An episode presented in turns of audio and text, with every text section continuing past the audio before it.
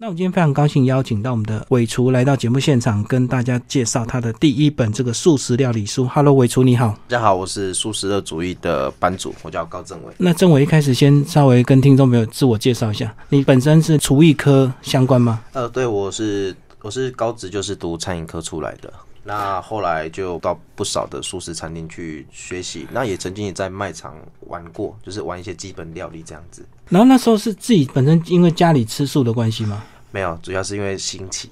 因为新奇而想吃素，跟别人与众不同的感觉。然后是吃全素还是所谓的呃蛋奶素居多？蛋奶素？对嗯嗯对，嗯。那后来就慢慢的也习惯这样的饮食生活了。从什么时候开始？呃，从高一下开始，慢慢的锅边，那慢慢就开始变成蛋奶素了。可是你那时候还在跟家里吃饭的时候，不会被这个家长这个劝阻吗？说，哎，你这样吃素会会这个不健康，或者是太瘦啊什么的我。会跟他说：“你们都没看到我已经胖成这样子，你觉得我会营养不良吗 嗯嗯？”嗯。对啊，我用实体去表现给他们说，吃素你没有想象中的那么营养不良的感觉，然后后来家里有没有为了你开始这个料理就变成素菜比较多？是不可能啊！我我会煮荤的给他们吃，啊，我自己默默去找一些东西来吃，这样就好了。所以家里主要是你煮给他们吃，不是这个家长煮给你吃啊。嗯，因为学做菜最开始就是因为不想要吃家里煮的东西，因为真的觉得说，哎、妈妈煮的好像嗯，可能吃的不营养，然后自己就学煮菜，然后最后就爱上煮菜了。所以后来就是你自己煮，一直到现在就对。对对对然后后来就是毕业之后就到一些素食餐厅去工作，对，然后现在应该算是所谓的厨师的大厨了吧？哦，没有没有没有，还在学习当中而已。这样子你怎么会有办法这个整理出一百道这个素食料理？其实素食不难，只是把既定的荤食料理把它改成素食的方式去呈现，所以它其实手法都是一样的，只是食材变化而已。对啊，可是难就难在这个素菜的料理要变成这个荤食的料理的那个样子啊，对不对？我觉得想象力很重要，做菜如果没有想象力，就是刻板的厨师而已。可是我以前我们看所谓的素食料理，都会看到那个模拟的那个肉类的这些素材，然后他们可能就讲究一些呃形状像或者是味道像，并不是所谓的想象力啊，他们都会做的很像那个样子。因为其实不管任何的料理啊，一开始最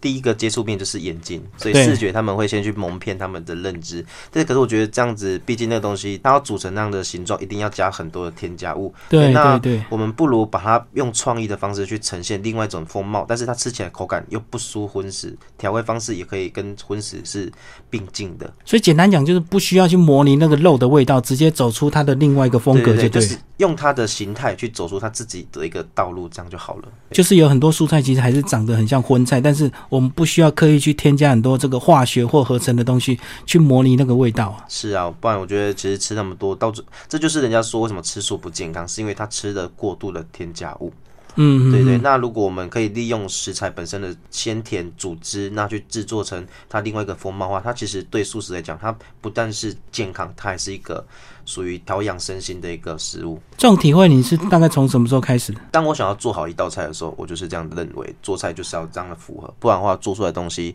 就只是吃饱而已。那后来是怎么样原因又接触到所谓的这个网络自己 FB 开直播了？呃，其实很久以前就想要尝试这样子，想要把自己做出来的东西跟大家分享，因为觉得花钱去上课其实不是每个人都做得到，那不如利用像网络直播这么的风险，那我来做出一个大家没有做到的东西，就是直播，那把菜肴分享出去，自己一个人做素菜不一定。每个人都会做，对，但是我们把它教出去，至少可以影响更多人学会素菜，嗯嗯对，那这就是我当初想要创这个素食热主义的一个动力。可是我相信你要决定这道菜今天要教直播的时候，你应该自己要很有把握，对不对？应该可能还要先呃很确定这个不管是步骤啦，或者是味道，或者是怎么样，你才会真的选这道菜去开直播。嗯，其实一部分一部分而已，因为其实有些菜甚至是我已经两年、三年都没有做过了，嗯对，但是我不会再重复做一次，我就是直播的时候当下就把它呈现。所以你不会先测试一下？其实不太会，因为我觉得我已经把它想象好一个东西了，它做出来的东西基本上跟我想象的空间不会差到太多。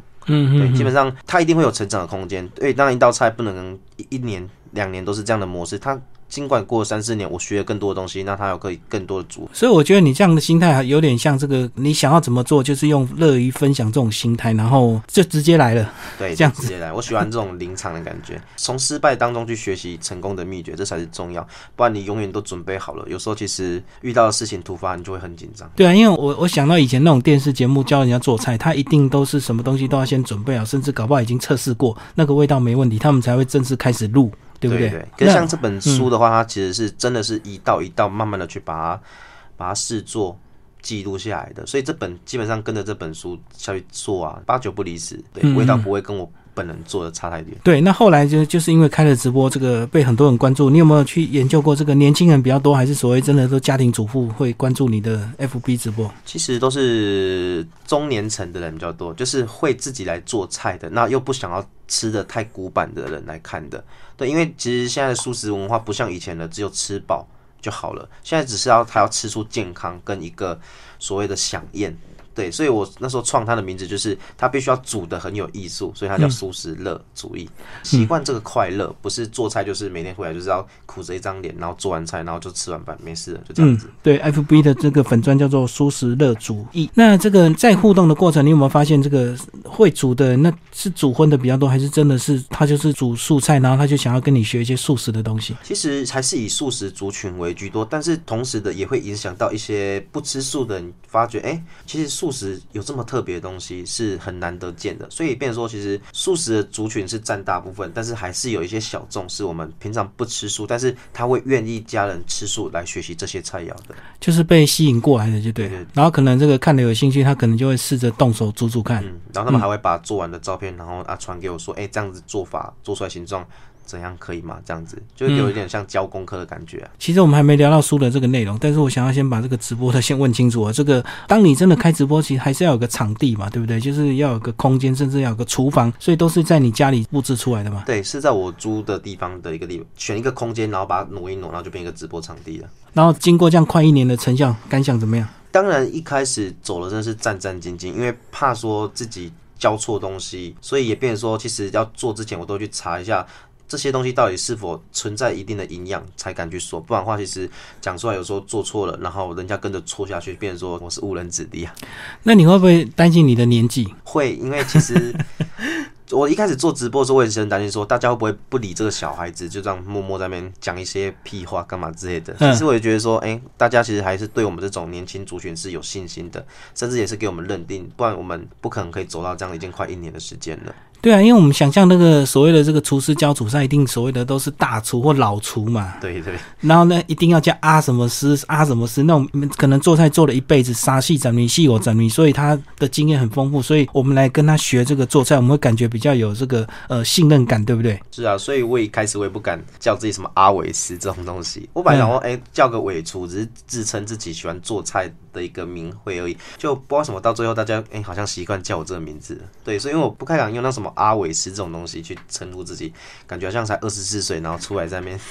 会让人家有点那种看不起的感觉。所以那时候就选用这伪出方式继续沿用这样。不过至少你开直播，你是纯粹公益的分享啊，没有什么商业考量，所以大家也没有办法 太苛求、太批评这样。是没错啊，可是随着时间越来越走越多，嗯，其实那时候刚创的时候，我本来以为这个粉丝专业可能就一千个人就很了不起了，他居然在第一个月的时候他就已经达到有到三千了，所以也让我更坚定说这条路是可以走的，而且有大家的肯定，更要更努力的做下去。会不会是因为原因教这个素食料理的这个直播主比较少，对吧？一般都是教荤菜，或者是教你怎么煎牛排什么。族群也是有差，真的，因为其实而且大家比较习惯就是呃，可能他们就做个东西，然后丢个影片上去而已，对。但是我们直播是当场呃，人家如果有有互动任何问题，我们会互动，但互动而言对他们讲，他们会变说好像这样子，就有点在远距离上课，感觉像空中教室。氛围，所以他们会变得比较勤劳，在看我们直播这样。多一些互动性，这样。啊其实我我知道有很多都是用录影的方式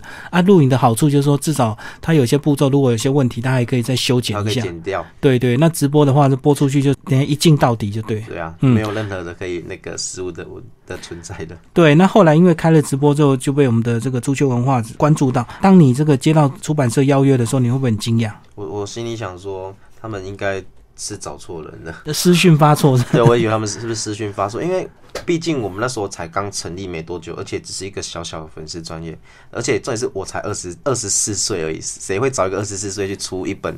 这么大的责任的书籍？所以说那时候想说，哎、他们是不是找错人了？后来消失了一段时间，然后我想，嗯，那应该是真的找错人。直到后来他又来找我们说，哎、又第二次就对对，我们真的要出这本书，我才说啊，这是真的吗？其实那时候还是抱着不太相信的一个疑问，这样子存在的。那这个呃，接受这个邀约出了这个书，然后总共整理出一百道这个素食料理，分为五大类，所以这些菜色都是在你的这个自己的那里的厨房一道一道去把它呈现出来的吗？是平常在制作当中就有把它写下来，只是为了要出书以后，把它做的分量做的更精准一点点。对啊，但是照片你还是要重拍吧，是不是？呃，照片都重拍的，所以等你一百道料理全部再重做一遍。对，全部再重做一遍。嗯嗯，在三天的时间把它全部重做过一遍，然后给我们的出版社安排了摄影师去做拍摄。好，那一百道菜到底后来谁吃掉？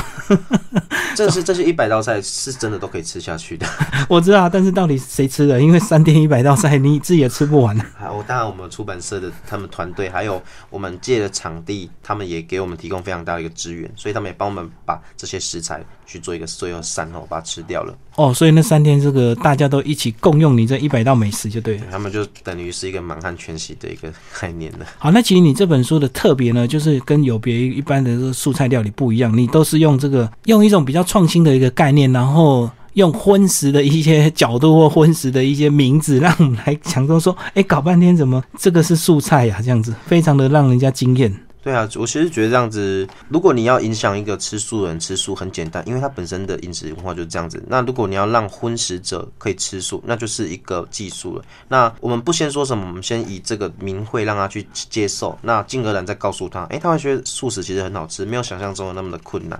对，那这是我是当初的发想，因为其实那时候也想说要不要把它避除，就是这些荤食的名字，后来。讨论结果，我们还是用这个名字下去没关系。对，因为用这个荤食的名字，就是怕这个读者他买错料理书。就比如说他看到京都排骨，他想学，他买回去，结果搞半天是素的京都排骨。这就是也是让他们读者可以一种突然接受到新的书籍吧。不然的话，他们只要看到这本是素的，或是每个都是素菜的名字，大家看了，哎，说不定连一道都不会去碰。那利用这个机会，可以让他们家可以默默就带回去这本书了。就是至少可以吸引这个本来吃荤的人，把他影响过来，真的。是啊，这就是一种偷偷的一个变化，就是一种这个呃行销策略。那为什么分这五大类？这个五大类是都是你很熟悉的这个做法吗？呃，其实那时候要编写这五大类，其实那时候也犹豫了非常久，因为很多菜色都想要融入，只是怕融入了大家又不好上手，所以那时候就简单的以这五大类基本的。爆炒，然后一般我们常来淋饭的烧煮嘛，那还有我们最常最简单就是以酱汁去调和的，那还有我们妈妈最常习惯就是拌炒，那当然还有清烩，那蒸煮养生的人也可以吃得到，那喜欢吃那种小菜型的，不用去上馆子，这本也找得到。那还有属于西式料理的那个煎物啊，或者是属于日式料理的炸物，这本书里面全部都含瓜，主要是让一本书不要变得那么的单调，就只有中式料理而已，所以才会定定在中西料理都可以找。得到这本书里面的料理，所以这个在这一百道菜名里面，你会可以看到这个中西的很多荤菜，结果它都是用素食料理的一个方式。是啊，这样子的话，其实他们第一印象也会觉得说，哎，这个看起来好好吃的感觉。可是其实认真去看啊，它是素食的。对，那重点是当你自己尝试下去，如果说真的那个口感也不输荤菜的话，或者是跟荤菜很接近，搞不好你就会觉得那那吃素也不错嘛，对不对？是啊，主要是一个引导吧。我觉得如果你永远都用着。像在吃草的方式去告诉人家素食好吃，没有人会相信。但是如果你跟他荤食放在一起评比的话，人家会说：哎，那既然两个都很好吃，那为什么我不选择一个属于低碳的饮食文化？而且这个吃素真的是重点是要用对油，对不对？如果是用不好的油，当然是吃素就不健康，会越吃越胖。主要是要使用好的油脂去做。使用，因为毕竟我们没有所谓太多的动物性的油脂，那我们这时候就要靠我们可能食物当中本身的什么橄榄油啊，或是亚麻仁油啊这些比较健康的油脂，甚至椰子油这种的油脂去做一个补足，那可以补足我们人体所需的油脂量，那就不用担心说会有营养不均衡的问题。所以你自己在料理的话，也是用这些比较，我会用天然的油脂，我不喜欢用调和油，对，因为毕竟自己也会吃那。当然是选从选材上面就要先去注重了。那现在是不是我们就来聊书的一些内容哦？这个呃，每一类挑一样帮我们介绍好不好？那我们算是比较拿手或者是比较特别的这个。那么我们爆炒烧煮这边，我们这一大类我们可能就挑一般人最常接触到的猴头菇吧，宫保猴头菇。因为其实猴头菇算是素食者蛮常拿来替代我们肉食，因为它其实也是所谓的古时候被称为山珍的其中一种菌菇类。嗯，对，那它口感是属于比较有纤纤维质的感觉，所以它吃起来会很像鸡肉的质感。对，那这本这个本来是要写成宫保鸡丁呐，后来想说还是用宫保猴菇就好了。对，那它其实主要是以猴头菇，那还有我们的一些彩椒配料，那加上我们的宫保干辣椒啊、油花生去做一个宫保料理的处处理，所以它其实是妈妈们在家里也可以达到管子菜的一个做法。所以这样讲是说，只要你会做这个宫保鸡丁这个宫保的料理的话，就自然就会做宫保猴头菇吗？对对对，只要宫保的手法学会了，基本上里面的食材换掉，换成杏鲍菇就变宫保杏鲍菇，那换成皮蛋就变宫保皮蛋的。嗯对，所以其实它的手法我原上我有把它写的比较清楚一点点，让他们可以用这道菜去做其他的延伸。对帮我们介绍你这个版面的设计好不好？还有一些这个小细节是要提醒给我们这个，不管是初学者或者是你有经验的人，有一些比如说难易度啦，或者是小叮咛啊这些。哦，我们这本书有一个比较独特的一个优点，就是它会依照我们每一道菜的难易度去设定，有三大类，一个是一颗星的，然后两颗星跟三颗星，主要一颗星是适合我们新手上路的，对就是你刚学做菜，那你就先从一颗星去做制作。那如果你是已经有做菜一段时间，那建议可以从两颗星开始。去做处理，因为它需要多一点的时间去做调理或是整理食材的部分。那当然，三颗星就是所谓我们的秋楼菜、手工菜的部分，那它难易度就比较高，可是它是可以足以拿来当做宴客的菜肴。对，那当然它这个难易度有分别以外，那它我们还有它的分量，也都在我们的书上面都有记载，它的分量大概是多少人可以吃的，让我们吃的时候可以去控制我们今天量多少、人多少，对，这样才不会让我们的食材浪费掉。那做法的话，当然是我一条一要把它都写出来了。对，那还有一个是我我觉得这本书比较特别，就是小叮咛。嗯我把每一道菜的当中，它会需要的一些小技巧，或者是要注意的事项，例如说，呃，我们刚刚讲的宫保猴头菇的话，它杏鲍菇我教它教一叫刻花刀。那方式的话，就是有大家怎么去做一个刻纹的，让我们可以食材快速入味，才不会说，哎、烹煮的过程当中时间少，但是味道入不进去。对，这是这本书比较特色，就是它除了难易度标出来以外，做法是条理的去做列出。那还有一个就是我的小叮咛，对，这是每个去针对这道菜肴会发生的问题，或是需要注意的事项去做一个调整。那像这个材料都有注明这个多少功课啊？那其实像我们如果是学一些这个蛋糕、甜点啊，也一样会注明功课。那以这样子的这个概念来讲的话，它需要精准到用所谓的电子秤吗？还是所谓的这个机械的就够了？呃，其实用一般的那种磅秤其实就可以做使用的，因为其实它的重量都不算太大量，对，所以不需要用到什么机械那种磅秤，就用一般的秤子就可以去做称它的重量了。就是它没有像这个烘焙这个要精准到一克两克这样子，不需要精准到这么精准，因为它其实口味还是看个人。当然，我今天做出来这个是属于大众口味，那如果你本身比较吃咸的，那当然是分量可以再继续做增加。对，这是一个完整的参考值，但是还是要看个人去做调配。当然，如果你不吃辣的话，这道菜对你来讲它就是很辣。对哦，所以你就要把这个很多辣椒的这个食材拿掉，那就不叫宫保了。对啊，就变成说它的味道可能会少掉。可是这是有时候就是要看个人的口味去做调整了。对，当然不是每个人都可以接受辣这东西。好，我们刚刚介绍是宫保猴头菇，来帮我们介绍下一类啊。好，那我们下一类是我们的那个酱汁类。那酱汁类跟我们拌炒类是同一项，那我就选用一个起司香豆腐。那其实香豆腐这个是我觉得一个蛮有趣的一个菜色。那传统的臭豆腐就是只是炸一炸，然后配个泡菜吃，对不对？对，可是我利用臭豆腐本身它的口感、它的质地，我把它裹上粉以后去做油炸的动作，炸到它会膨胀，它会酥脆。那我们用我们的番茄酱、辣椒酱，还有一个东西就是起司，我们把这两个东西。完全是不会碰在一起的食材，但是把它蹦出一个新的滋味，利用起司的香味、它的番茄的酸味、辣椒的香辣，去把我们的臭豆腐的臭味压制。所以这道其实不会叫做臭豆腐，是因为它有起司的香气，所以它才叫起司香豆腐。那这个是很适合，如果你不敢吃臭腐那种非常臭的味道的人，嗯这道菜对你来讲你是可以一口接着一口，而且你绝对不会去发现你吃的这东西是你平常无法接受的臭豆腐。对，所以这个这道酱汁类其实是非常适合。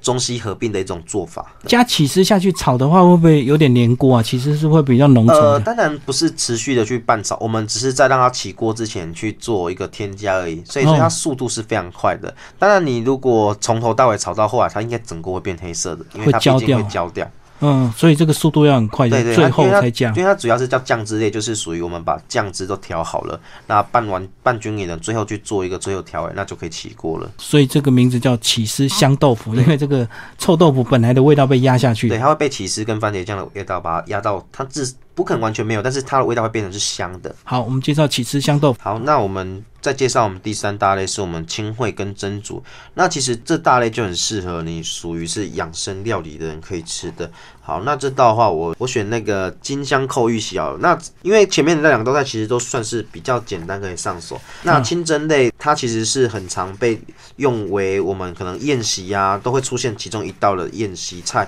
那就是我们的金香扣玉席。那金香扣玉席哈，它是一个所谓的盖菜，就是把我们的食材都堆叠在我们的扣碗里面以后，那去把它层层堆叠，那上蒸笼去把它蒸软蒸透。那它本身就是吃它食材的原味鲜甜味。那利用我们大白菜、红萝卜，然后笋子。大香菇、草菇这些食材，那层层堆叠以后去蒸熟，那我们再把它倒扣于我们的盘中，那利用它本身蒸出来的那个鲜甜的汤汁，稍微把它调一点点的芡汁，然后把它扒到我们食材上面去。它看起来的形状跟它的鲜甜味都是让人家很惊艳。它虽然是一道蒸的菜，但是它的鲜味是比我们一般去用炒的或用煮的还要来的好吃。可刚刚听你这样介绍，感觉它的难度并没有很高，为什么它三颗星？哦，因为主要它需要花非常大的时间，因为你必须要耐心的去把所有食材处理好，再一层一层的去做堆叠，所以它时间上是花的非常多。因为它属于是一个宴会菜，对，所以你学这个东西的时候，你可以去稍微把它变化一下下，可能在旁边给它排个一些你要吃的菇类啊，就可以把它摆到你们你们年菜当中，当做一个宴会菜的。哦，所以难就难在个别食材的料理，对，还要花。时间去做一个组合是非常困难的。所以它的处理方式是很简单，可是这个前面的料理很难。对，包括还有堆叠这个堆叠美感是非常蛮久的。那最后出来就是原味，直接就吃就对了。呃，对。那我们再是我们第四大类，因为一般传统都会喜欢上馆子，或者是去买一些小菜，可是这些小菜其实外面的制作过程不一定那么的健康，那么的。安全，所以这本书也收录了凉拌跟小菜类。那这个部分我选用是一百零四页的那个苍蝇头。那传统苍蝇头啊，一般都是用那个韭菜花。那我选用一个跟韭菜花长得非常像的东西，就是龙须菜。那利用龙须菜啊，跟我们的素肉末，然后还有那个黑豆豉啊、大辣椒这些那个新香料，然后去做炒汁。那苍蝇头把它切成小，我们穿烫以后切成小段，那快速的去炒这些新香料，它炒出来的视觉效果真的跟我们一般的苍蝇头长得非常像，很像，真的很像，而且它香味真的非常好扒饭。对，它也是其实是蛮经典的一个扒饭料理，就是拌饭这样一直吃很过瘾，就对对。它甚至是可以直接这样子拌完一碗饭，也是蛮有可能的。那你为什么会想到用龙须菜来替代啊？主要是视觉它的效果，还有龙须，其实韭菜花本身的纤维感很重。对，那龙须菜本身也会有一定的纤维感，因为总不可能拿菠菜那个软绵绵的来替代韭菜花，一定是不像的。所以我选用跟它最像的、具有同样的颜色跟纤维感的龙须菜去做替代，然后样子又更像苍蝇。呃，其实苍蝇头一般会加皮蛋，对，皮蛋是当做苍蝇头的那个头，对。但是也有一说是说利用黑豆豉的颜色在里面当做苍蝇头的一个代表，对。那其实两个都有人做啊。对，那这本是无蛋料理，所以它没有加入皮蛋。但是如果要吃的话，其实加入皮蛋也是蛮不错的。我看那个素肉末也蛮像苍蝇头的。素肉末那个素肉末，其实在我们前面的蚂蚁上树的话，它是拿来当比喻成蚂蚁，因为它炒成金黄色，那它就会像小小蚂蚁扒附在我们的那个冬粉上面。冬粉上，对，因为它主要冬粉这样盘踞起来，很像我们的木纹，对，那就很像蚂蚁爬在我们树上面的感觉。那其实素肉末很常在每道菜里面出现，那它主要是一来可以补充。我们的蛋白质，那二来是增加我们整道菜肴的丰富口感。好，那第五道的话，我会选是我们煎烤跟炸物类。那我选一个大家会比较惊艳的，就是一百二十六页的香煎干贝排。那这个的做法其实是一个误打误撞当中去完成这道菜肴的，因为我们有时候去外面买那个金针菇啊，不一定买都是真空包装，尤其是市场也会买到那种整把没有切除地头的金针菇。那有时候我们为了要好吃或者是好整理，我们就会把后面的地头全部把它切掉丢掉。可是他们永远都在厨余桶度过他们的余生，其实是蛮可怜的。所以我就后来把。拿来，哎，那我们利用它的纤维感把它腌腌看好了，谁知道腌了以后它的纤维感整个是组织都软化了。那我再把它腌的更入味以后，那把它裹上一点点粉，那把它煎到上色，然后就拿个刀叉，哎，把它切开，哎，真的跟我们的那种干贝很像的口感，因为它一丝一丝的。那重点是它。可以达到一个废物利用，可以达到洗衣服，那还可以让我们的金针菇的地头可以走出自己的一片天，所以它其实做出来的效果跟我们的那种大干贝，甚至有人觉得说，哎，它是那个菲力牛排，也有人这样讲，对，主要它是有一定的纤维感，对，那这道菜其实是我觉得难度蛮高的，因为它必须要。调配它的酱汁，跟它慢慢要细心的去煎我们的金针菇头，因为它不能一次煎大火去煎，它马上就烧焦，它需要慢煎的方式去把它煎到小火慢煎。对，嗯，这个金针菇的地头，这个大家料理第一个就先切掉啊。所以我才说他终于在有找出他自己一个天空了，而且他那个样子看起来是不是有点这个很像脏车啊？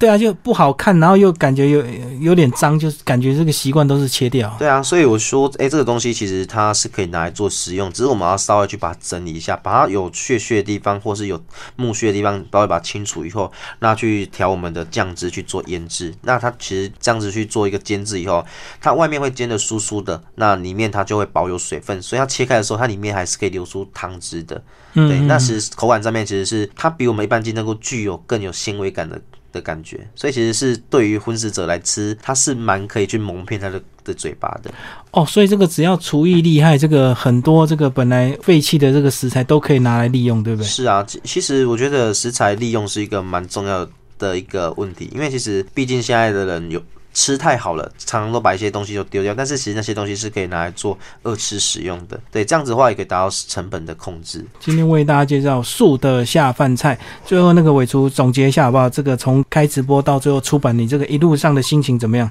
其实只有四个字，不敢相信。其实就是不敢相信，但是其实。一路上蛮多人在支持，那我也想说，既然大家都有支持我们，那我们更不能放弃自己，因为毕竟这条路是自己选的，那头都洗了，对不对？当然要做下去，因为至少还有这些观众、这些听众、这些粉丝们去支持，那我们就没有休息的一刻。那未来素食的还是会更努力的把素食料理。不管是中式、西式、日式各式料理，我们都会把它呈现给所有喜爱素食或是想要接受素食的人。那也非常谢谢朱雀文化给我们这机会，出了这本一百道的素的下饭菜。然后还要谢谢一路上支持我们的。